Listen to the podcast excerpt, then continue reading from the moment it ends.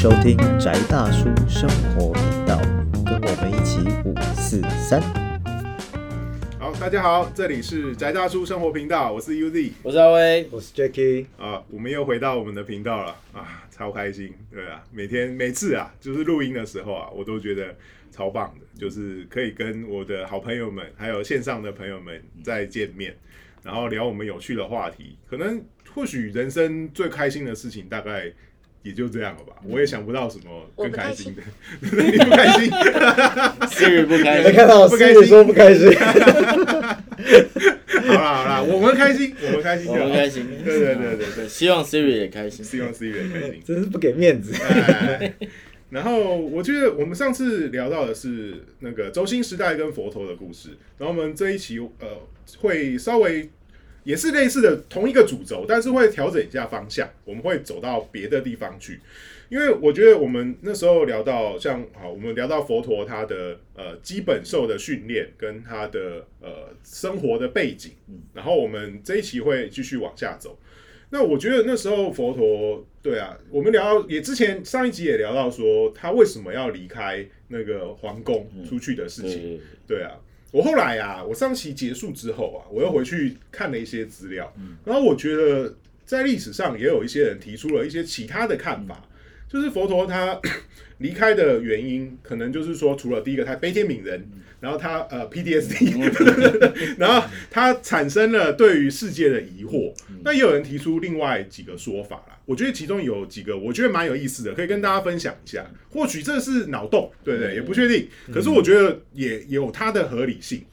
第一个就是说，呃，他的继母就是呃波瑟波提夫人，波瑟波提皇后，嗯，因为也是他妈妈摩耶皇后的妹妹，就是说他妈妈过世了，就生他的时候过世，难产过，诶、难产也不算难产，对，生下来之后身体不好过世了，嗯，然后呃，他的妹妹就是取代。对他的皇后的位置，然后成为他的新的母亲，跟呃他的爸爸进饭王的新的皇后。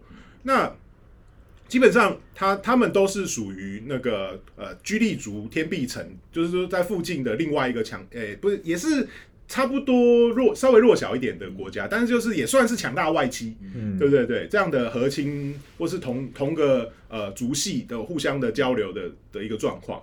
那呃，当然后来就是波瑟波提皇后，她也生下了难陀，对，就是那个呃佛陀他的同父异母的弟弟，嗯，对他的这样的状况，那会不会有一个可能也是说他的呃夺嫡的问题？对，或许到后来波瑟波提皇后她也慢慢建立了她的势力，为了对皇城之内的和气，对啊，然后她的父亲开始，对不对？治好了枕头风的问题，或是被呃外戚压迫的问题，嗯。然后对，总之他的他目前佛陀他自己本身后面支持的派系，嗯，对，或许开始慢慢对就没那么有移动嘛？对对对看过嗯。看过四哥故事的对，都知道，就知道会有这种状况。那他后来也不得不离开，嗯，哎，为了保命，为了某些状况，或许像对，或者佛陀的佛陀的习惯吧，嗯哼哼，就是佛陀他会他是一个比较容易对退让的人，对他他不他不喜欢对啊。他不喜欢杀戮，虽然说嗯。战斗技巧上面来讲他应该很优秀，对啊，但是我觉得就是以个性上来讲，就是。他呃，或者是说我们以但是但是有时候可能跟我们春秋战国时代不不走也不行，对对对对对，就是说他要保命，他得走。对，哦。哦嗯，这是一个可能性，就是为了保命，或者是说 OK，他个性上来讲就觉得说他没有那么在乎这个王位，或许他为了让他的父亲跟他的继母，对。还有他的弟弟都能够更好的，就更和和更顺畅的对维持整个世家族联盟的和谐，对 对因为，我我我看的另外一个资料就是这个嗯。台湾有一个大家社转世。的先生，他写的回忆录，哦那他跟大家这是那个他的呃佛陀的弟子之对一的那个大家就是，马哈卡加瓦他的回忆录里面有写过，嗯嗯嗯就是就是说佛其实对于那个时候的印度嗯。生活很痛苦，他觉得很痛苦的一个原因是说，包括王族嗯嗯。每天饮食很很很辛苦，因为随时都有可能被下毒，嗯嗯，就是不管你是对。刹帝利或或者是你是国王，就只要买通厨子，嗯嗯，每天有危险。几乎每天都会都或者是几个月都会听到有贵族就是，食物中毒，哎呀，对，就 是因为那个时代在印度食物中毒也很常见。也。很正常，对你所以就也不知道是所以真的就就变成说，嗯。其实你当皇族只是物质生活比别人好，嗯但是你的精神压力可能比比一般人更嗯嗯，更大，对，对，所以他觉得受够了这一点受够走，我觉得这也是一个理由啦。对啊，对，但就是说这个理由，就某我来讲不太能说服我的原因，是因为是说，如果是这样，其实他他不需要嗯挑战那么多婆们。嗯，也是。我们从后面去看，会不会？但是也会不会有另外可能？我我想我的看法他既然都走了，然后他或许在学习的过程之中嗯，那我就改呃，有有对可能调整我的生命跟生活有有，有可有可能，有可能有可能 对，只是说嗯，如果只是因为政治情况来讲可，我觉得他也是顺顺的对对对，就是说你也可以说那个就是嗯。佛之所以具有命运二元性的嗯 chosen one 的一个理由，嗯就是我们刚有刚说所有 chosen one 嗯。都会面临这件事情嘛，就是你要成为世界之主，对，或者是成为弥赛亚，对不对？就是所有的 chosen one 都都是这个命运，对不对？但是如果只是因为说啊，这个政治权力的斗争，嗯嗯。哦，或者是我希望即使我是天家，还是父子和乐，嗯，所以我就退吧，我就走。我觉得这个东西，只是这一点是是不太能够支持他对后来这么强大嗯的一个嗯嗯呃，你说学派也可以，你说教派也可以嗯嗯，的的的开头是这个东西，对对对，不是因为他小或者是嗯。它脏，不是，是因为你看这个世界上的王子有也是成千上万嘛，十几万总有。嗯嗯嗯，茫茫历史以来，十几万王子总有，那为什么只有一个人会这样想？对啊，也是，哦，就是你说像雍正，对，他也潜心佛学啊，嗯对，那后来又更好炼丹，这是怎么回事？对不对？但是就一样嘛，就是保命很多方法啊，嗯嗯对不对？添加父子保命方法绝对不是退，嗯，因为退人人家还是顾忌你，那你就是会杀你。就退到后面就也是无死所，对啊。对对对，就是我们看过很多嘛，嗯。他如果就算是被斗下来或干嘛的，嗯嗯。对不对？他的结论都被他的上位政敌找人把他对啊。送走。哎，所以吴比丘搞不好就是 你要跑，我再派人盯着你。对对对，但是吴比丘是阿育王派的，这是不可以是是他也确定的。是进进犯王哦，派，对对对，对进犯王派，这个是，我在想他们搞不好有没有父子猜忌的问题，不倒倒是不太像父子猜忌，不不像父子猜忌啦，对对对因为从因为其实很多很多的，他那时候的很多其他的两大国嘛，像居萨呃居萨罗跟那个摩陀呃摩陀罗，嗯他们后来都是王子斗死嗯。斗死国王，嗯。然后上去，对啊，但是但是以净饭王跟呃悉达多他们俩关系，倒我觉得倒不像是这样，的，因为对，嗯。其实你你在倒过去看后面的故事，会比较能够确定没有这个问题，是因为嗯好吴比丘你也可能怀疑说啊，你搞不好是不是嗯，对不对？你故意逃走，对不对？然后等到我干嘛了，你或再是对，或是我人我回来把怎样的，我干了。或是你联合外反，对不对？对对你搞不好跑去居萨罗去，你说你去留学跑去，那你搞做对子外交，对对对，你做完外交，到时候带兵回来夺位，你对不对？你去别的地方娶公主，对不对？回来以后干，然后再把我干了，这啊，这然后把你弟也干了，对这种故事，这种故事田家没有少过啊，对啊，对不对？对啊，嗯。所以嗯吴比丘监视，一方面保护，一方面监视，这也合理。嗯嗯嗯，对，但是你再倒回去，倒回去看，其实我觉得我比较觉得有意思的点是在于罗诃罗这个角色，哦，他的不佛陀的孩子，他跟佛陀跟那个呃耶稣陀罗公主生的哎好佛陀儿子这件事情，嗯在佛成佛以后，绕了这个是绕了印度一大圈，然后终于回到他自己国家的时候，嗯。耶稣陀罗跟嗯。罗罗交代了一件事情，嗯。去跟你的父亲要回属于你的财产。哦，嗯嗯嗯。对，哦，你从这点来看，你刚才这个假设，其实我相信它是原因中的一个。嗯嗯嗯。为什么？是因为佛在当时的做法就是那种，哦，我的财产就我智慧啊，那你出家吧。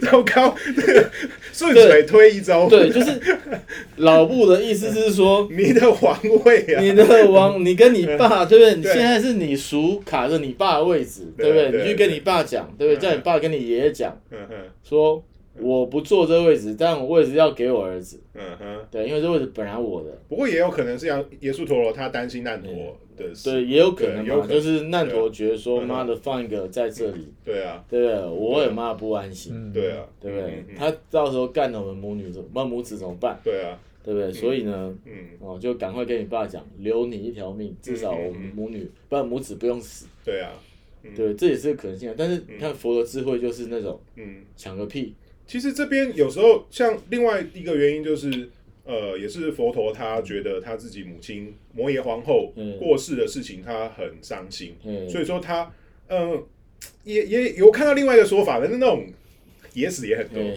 他在怀疑他母亲的死因。嗯，对，会会不会是某些类似政治斗争？为什么他呃妈妈挂了之后，虽然说他呃姨呃姨妈啦，就是他嗯姨妈那个呃 p o s p o t 对 i 对啊上位是很合理的事情，嗯是但是这件事情他之中到底有没有什么阴谋？他也可能在怀疑这一点，所以他或许去追查。所以就是政治力绝对，我觉得把政治力抛开，说佛陀嗯就是就是出出家寻找答案，嗯跟这没有关系是荒谬的。嗯为什么？嗯因为那就是他的生活，对对，对？因为嗯我。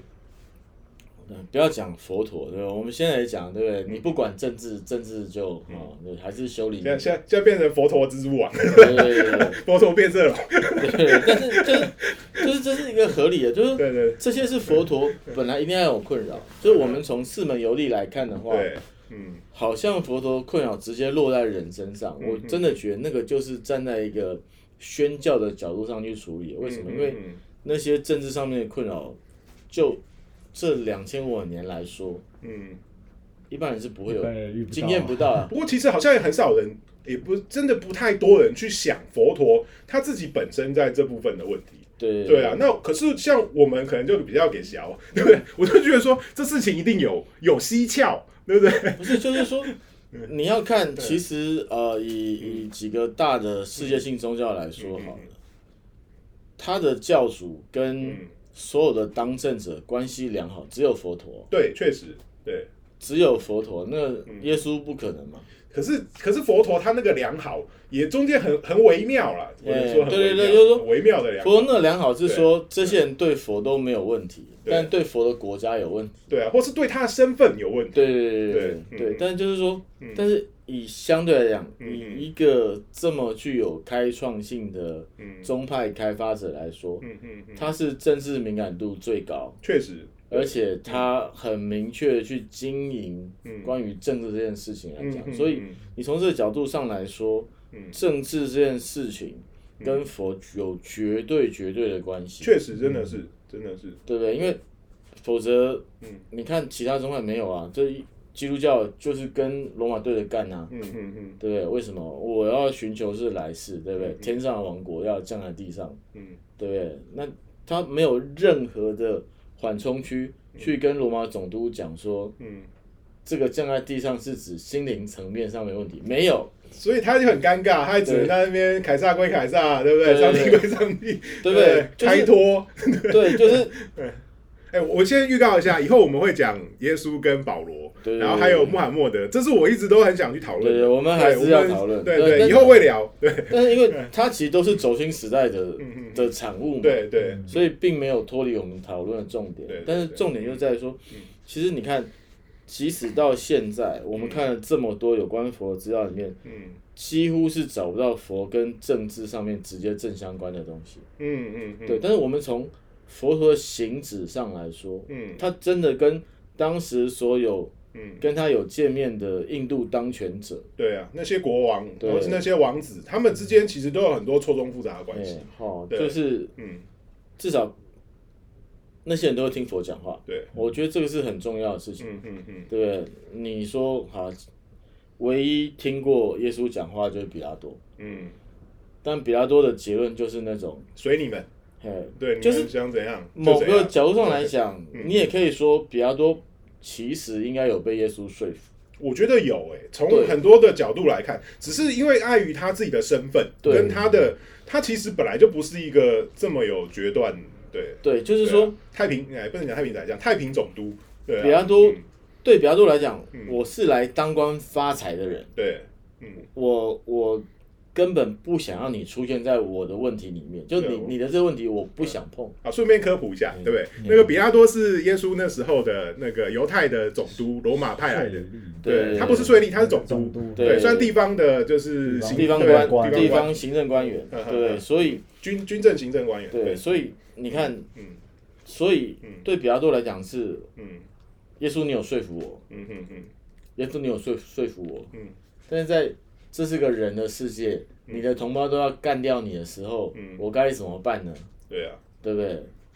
耶稣在那个角度里面，他也没有说放了我，我所以比拉多就在那边经洗手啊，这血是在你们的手上，不在我手上。对。对。哦，就是比拉多为什么要做这个动作，多有趣！嗯。一个行政长官，一个嗯。罗马行政长官，嗯。把人的头砍下来，挂在门上，挂在厕所，嗯对不对？放在自己的床底下，都是很合理的。对啊，他为什么要这么刻意的去做这件事？对他为什么要金盆洗手，就是因为他肯定已经被耶稣说服，我相信是。所以他恐惧那个如果我判你死刑，我我会下地狱这件事情。嗯。嗯嗯，或是他良心过不去，不要讲下地狱。其实他其实我相信他相当挣扎。对对对对对对，但是就是以那个态势上来讲，今天如果嗯。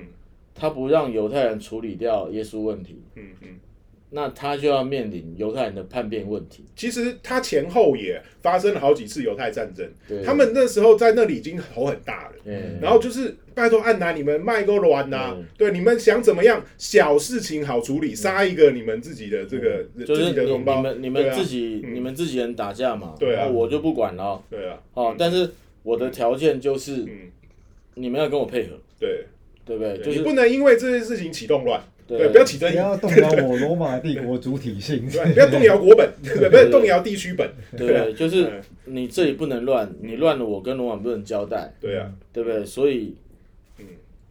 我今天如果放了耶稣，就要杀掉你们大部分的人，嗯嗯嗯，跟我杀耶稣，然后大家就没事，我就过我的太平日子，嗯。对不对？那就政治考量上来讲，嗯那只能死耶稣嘛，所以他又要卸责，所以他的角度上就会觉得说，那他就嗯，丢给犹太人处理就好了。然后我自己就做个政治性宣誓，对对对对，洗。个手，哦，嗯就是那种，这是你们犹太人自己的决定。我们罗马就是基基本上来讲，嗯。他洗这个手是帮罗马从这件事情上面脱身，对，嗯。哦，我我我已经说这事情不干罗马的事情了，嗯所以怎么做是你们犹太人自己决定的。嗯嗯嗯。哦。嗯。哦，所以就这样嘛。所以从这个角度上来讲，嗯，耶稣碰到最高的政治首首脑就只有比拉多，确实啊，对不对？嗯但是他说服比拉多是没有用的。嗯，呃，以他的角度，他要说服的是当时的罗马皇帝。只是他没有机会遇，而且他也不太有可能在那个状况下，身陷无灵的状况下，他对，也而且而且对啊。讲白了啊，就罗马是皇帝也不见得鸟他，按照耶稣的生涯计划生涯规划，他你只是个木匠而已嘛，对他他他顶他说你有一些声民间声望，没有没有，就是这个嗯。之后讨论的时候，我会再讲我手上资料关于哦这件事情。好，我们那个预告以后会有耶稣与保罗，这坑挖过了，然后我们学老高，对。下次我们再做一集。没有啊，因为这个题目非常大，对，嗯。哦，那再回到嗯。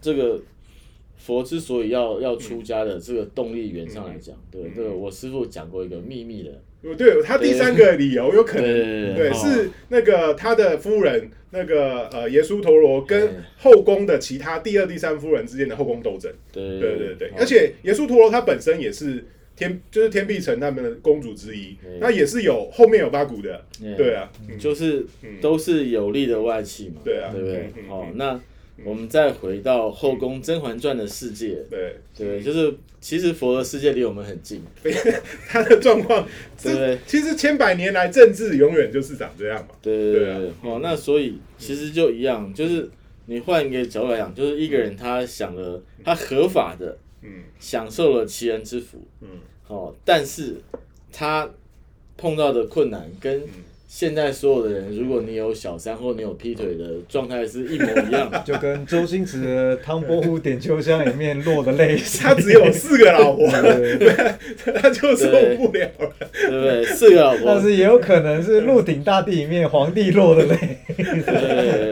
所以，当你有三千个老婆还是宫女的时候，对对对，哦，对他们为了要抢你，我觉得不要忘了，佛陀除了是美男子，哦嗯，他还是伟大的武士，所以他应该在某些争夺他的爱情是一个，对对，以女人来讲是一个至高无上的成就。哈，或者是说在做不可描述的事情上面的战力，这。应该也是很卓越，对不对？哈，但是这东西一旦要陷入斗争的时候，它就是另外一个问题。对对，哦，虽然姑娘们自己打自己的，但是这个战火一定会烧到她身上的。而且后面又有很多政治问题啊。是啊，是对，啊，因为他本身其他的人可能又要像，哎，我什么时候争赢了，我要往上爬，嗯或是我怎么样弄掉前面的人啊？对，我是什么时候你生小孩的时候让你难产啊？对？对对 哦，就是，嗯就是你看，嗯佛有三千个老婆，只有一个儿子，嗯，但他是一个伟大的战士，又是一个不可描述之王。就是问题？我会说他是不可描述之王，是因为很简单，就我们后面再讲到佛教宗派来讲，有密宗这个问题。嗯嗯嗯哦，信力派这件事情，哦，嗯对佛之所以可以讲信力派嗯，难道是因为他很弱吗？对，一定是他很强嘛。好，对对？对？一定是他很强，他才能够讲信力派这件事情。嗯嗯嗯哦，当然是说哦，因为八万四千法门嘛，不得不讲到哦嗯，，就是哦，智慧涵盖了所有。所有无无限的对对对对对，但是但是即使这个东西就是他床上可以摆平这些姑娘，嗯，但是离开了床，这些姑娘他们有自己的问题，修理他的方式还是很多啊，所以他要解决人类所有的问题，所以这个部分一定也是他想要解决的问题，嗯所以他也相对会变成佛出家一个动力啊。嗯哦，我我真的觉得，就其实就一个我我小时候看过奥修社区的广告，其实真的很棒。嗯嗯那广告很拍的很简单，它就是一台车塞在车阵当中，嗯嗯然后车阵就是非常长，嗯，就是大概塞了一两公里那种车，然后车不会动嗯哦，然后外面下大雨。然后那个人旁边坐一个老婆，然后一直跟他讲各种事情，然后摇晃他，嗯。然后他的小孩在后座就是闹，然后打爸爸，然后把那个甜筒冰淇淋塞在爸爸的头上面。嗯，对，然后那个奥修社区广告就说：“这就是你的生活。确实啊，我在佛陀可能他也在面临”这对种对对对对，就是佛陀各种形式上的，对他可能碰到的是我们想象不到更可怕的状态。嗯嗯。对，我们的生活是这样。就算他本身是一个很厉，呃，不要讲厉害，他是一个很能够安排生活的人，我相信他也在内心中有相当多的挣扎。对对对，因为嗯。因为我我真的，你从他的教诲来看，他是一个呃，至少希望人好我也好的的一个人，以人的角度上来讲，嗯，所以他他要去找到解方嘛，是啊，对，就是以以他的智慧来说，就是我身为一个嗯，基本上金字塔顶端的阶级的人，对啊，我已经天龙人了，对对对，我已经天龙天龙，天龙，哎，我是天龙之 天龙之王的下面而已，对不对？对，我还觉得他妈我过这是人的生活嘛，嗯。嗯那我这个金字塔底下的，嗯。甚至他是最基层的人，嗯。他们是过什么生活？嗯。我要解决这所有整个金字塔里面的全部的问题，嗯。所以他离开了他的王宫。嗯。对我觉得这个东西我，就是我在我在这次重读这些所有的资料里面来讲，我觉得这个是让我更感动嗯。的部分。嗯。因为我从以前看四门游历的时候，我其实没有感觉，就哦生老病死，对，嗯。谁都碰得到啊，嗯。对，但是谁都想解决或能解决嘛，对啊，真的真的，对不对？就是那个东西，其实我我觉得对我来讲虽然很近，嗯但是没有那么大的震撼。但是我重新去从实际的角度、历史的角度去看的时候，我觉得那个震撼其实是比之前看四面游历更大。而且其实虽然说他是个国王啊，但是其实呃，皮卢加皮卢国卫城还是个小国，毕竟它还是居萨罗藩主。我们上期也提到，最后、呃，皮卢国卫城就是世家族还是被灭亡了，虽然是个野小的故事。如果你们还记得上一集我们讲，对对，那、但是他我相信不只是他，还有净饭王也随时都处在这种。就是强敌环伺的状况，然后再加上他的生活遇到的这些问题，我朝不保夕。我觉得他其实在皇皇宫斗争的是，对，那他应该是真的很。对莫雷修，而不是说像我们一直以为的，他是一个快乐无忧什么什么挖沟的，然后我就莫莫名其妙的故事，那可能都是一些形式。对，他就不小心就想到了要就是出去。其实对啊，嗯再从这点仔细去看，最大的问题其实是佛陀身处的环境一直是在死亡的边缘线上面。对对，就是他其实经历了，就是完全人生的高潮啊，就是物质的某种程度的顶端。对对，好。基本上那时候人能爽到也这么爽的，对也再想不到什么更爽的。对不对？就是一般的王子没有嗯，国王没有那么宠他嘛。对啊对啊，对不对？然后即使奥修说小时候什么，嗯，他生日，他然后他爷爷爷给他骑大象去撒金币对对对，撒银币，撒金币，对，这就是某一种几乎是极致啊，对啊对啊，对不对？但是就是它的反面，嗯甚至他在撒钱币的同时，他可能就直接被人家射一个毒箭就干掉了。对啊对，这是小时候不知道，但他长大以后，他势必会面对的事情。嗯嗯他每天在看，就是说，真的没有像一般的佛传上面讲的这么轻松轻易的，而且他过得爽爽的生活。我刚刚有个理论，就是那个，就是如果就是毕竟我们都有点军武宅的背景，啊就是我们有看过一个类似那种特种部队战斗人员的心理状态嘛，他们用颜色来区分嘛，对。白色就是代表说一般人就走在路上很快乐，吹着口哨，吃着吃着火锅唱着歌，马匪就来了，对。然后再往上一级是黄嘛，嗯。黄色代表说你对周遭是有警戒心的，嗯。然后再来是红，就是、就是原则上就是你标准的那种、那种肾上腺素已经、已经已经到顶的，嗯。啊再来就黑就是已经过过了头，你可能接下来就是失能，然后、嗯然后就是昏厥或者是什么样的状况，或者是可能暂时性失忆，嗯。然后以佛陀那个状态来讲，就是当我们所有的广泛的文化塑造，它是个就是背后有莲花，身上有金光，然后坐在大象上这样每天微笑的形象过的状态是，搞不好他每天过的是类似那种就是心态处于黄色等级的。我觉得有可能。然后绝绝对是啊。黄，色甚至常常有时候要到到红红色，对，因为可是实际上他们在叙述上就是你你在那个等级的时候，是你不会丧失你一般的这种嗯。呃身体机能的，或者是该放松的时候该放松，该休息的时候，可是同时你又能够面对任何那个怎么讲随机或者是突发状况时候，然后的变数，然后还能够进行理性分析而解决，对，所以他可能就是一辈子都处在这样子的一个那种心理状态下，这样。因为我真的是觉得说，因为我们对于佛陀的形象，可能真的像我们上上集讲的野舍大少爷，嗯，对，其实他是借用这个形象来代表佛陀，而不是佛陀他本身是处在野舍大少爷的那个状态。是。对啊，嗯，对，因为嗯我觉得就是宣教本身的开头影响很多事情，嗯哦，就是佛是以智者形态去宣教，对，哦，所以嗯。为了要让信众幸福，所以就不能有任何的忧虑、困扰、对，就恐惧是，就是愤这是一个对比啊。对就是对比，就是嗯因为宣教要简单化，如果这个人的层次太丰富，其实一般信众是没办法了解。对啊，对啊，我是没有办法区隔啊。对，就是那种个他哦，他跟我一样惨，他妈的，我还信他，对不对？对啊就我脑子有洞，我要信一个跟我一样的人或。是他的惨跟我不同形式，但都很惨。对，就是他，我看他没有过好啊，对啊对不对？嗯所以在宣教上来讲，就必须在故事程度上把它单纯化嘛，就跟圣经一样，对，只有好人跟坏人，没有中间的。嗯，嗯对，我们都知道这个世界上所有大家都是中间人。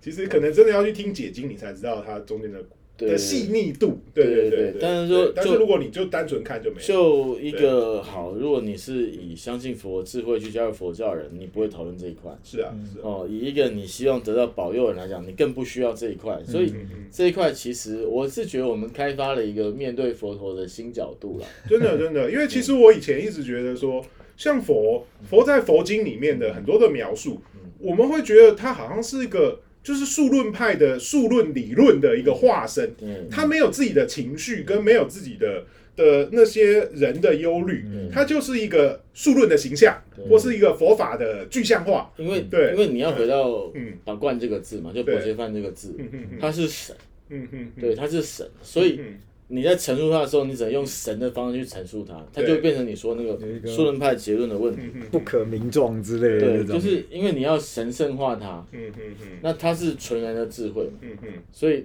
就把人性的部分全部删掉了。对对对，但是你如果是看小小圣经典的话，嗯，呃，阿含、杂阿含里面比较多一点，对他个人的，就是说那个佛会比较像人，嗯嗯嗯，他有原因的。他讲所有话，就我之前跟你讲过我看过一个关于比丘尼戒律的。书，这个我觉得我们以后一定要开一集来讲这个。对对，为什么会有戒律？然后为什么会有对对女性佛教徒的戒律跟男性佛教徒，哦，就是戒律本身，你看 戒律本身来这讲，个会非常不 PC。对对对，反正我们已经预计不 PC 没有要 PC 对对对。对，哦，就是我很偶然，在很短时间内很快翻过这本书，但是那里面的佛就很鲜活，嗯嗯嗯，就是就不是一个数论派的形象，对，或是就是逻辑，或是呃教诲的的的具体。对对对就是讲这有感情、有情绪对的，会依照这些东西做反应的。对，就是就是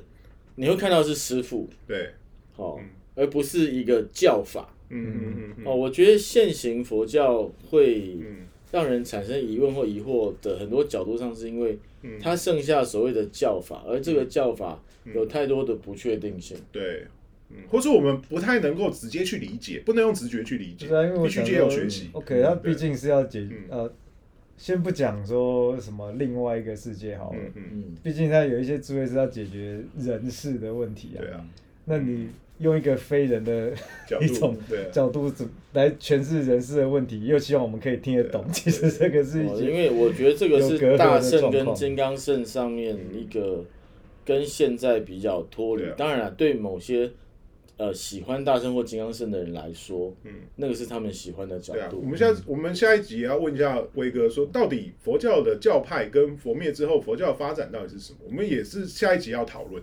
不过这一集我其实我刚刚我们讲到这一集的主题，当然佛佛陀他有这些个性，让我很反而是更感动，嗯因为他他让我觉得他也只是好不能直接只是，嗯他本来也是个一个正常的的人，对他只是比我们更有智慧跟完美对，但是他可还是可以借由他的努力，然后来获得这些问题的答案。对啊，我我非常非常喜欢他，而且不是靠什么突然呃天上掉下来对，什么，就是他对。他他不是那种嗯就是因为嗯。我的精子是从耶和华来的，所以我就他妈的就不得了 哦他不是这样的，他就是嗯。